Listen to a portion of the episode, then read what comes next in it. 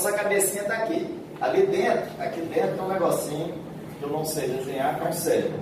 Tá? Esse cérebro é dividido em duas partes. Uma parte é o nosso, lógico, não é em duas partes, ele, ele coordena tudo do nosso organismo.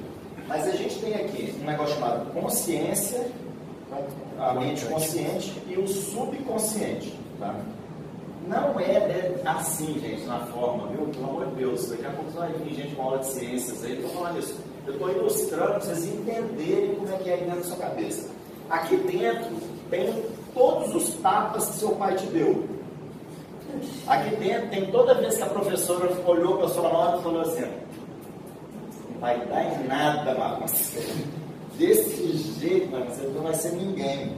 Aqui dentro tem tudo que seus vizinhos falaram assim, é, seu irmão até eu acredito que passa no vestibular, mas você tem tudo que tem aqui. Tá?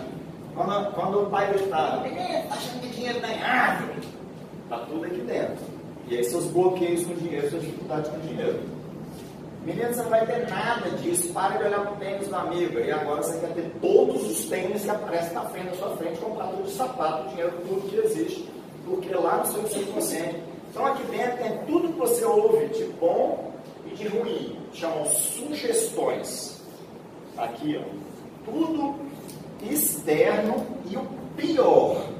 Aí tem as sugestões internas, que é eu não consigo, e se der errado, eu tenho medo, e se, e se, e se, e se.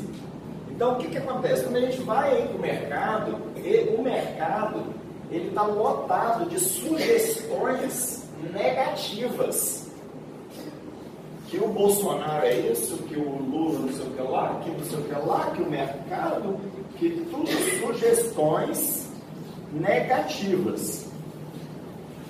Essas sugestões negativas, elas alimentam aqui sua mente consciente, que começa a dar mais sugestões negativas para o seu, seu, subconsciente. Quem for ler, quiser ler, ler sobre isso, tem um livro muito bom chamado O Poder do Subconsciente.